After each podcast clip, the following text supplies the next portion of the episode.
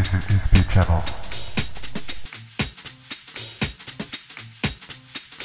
Welcome to St.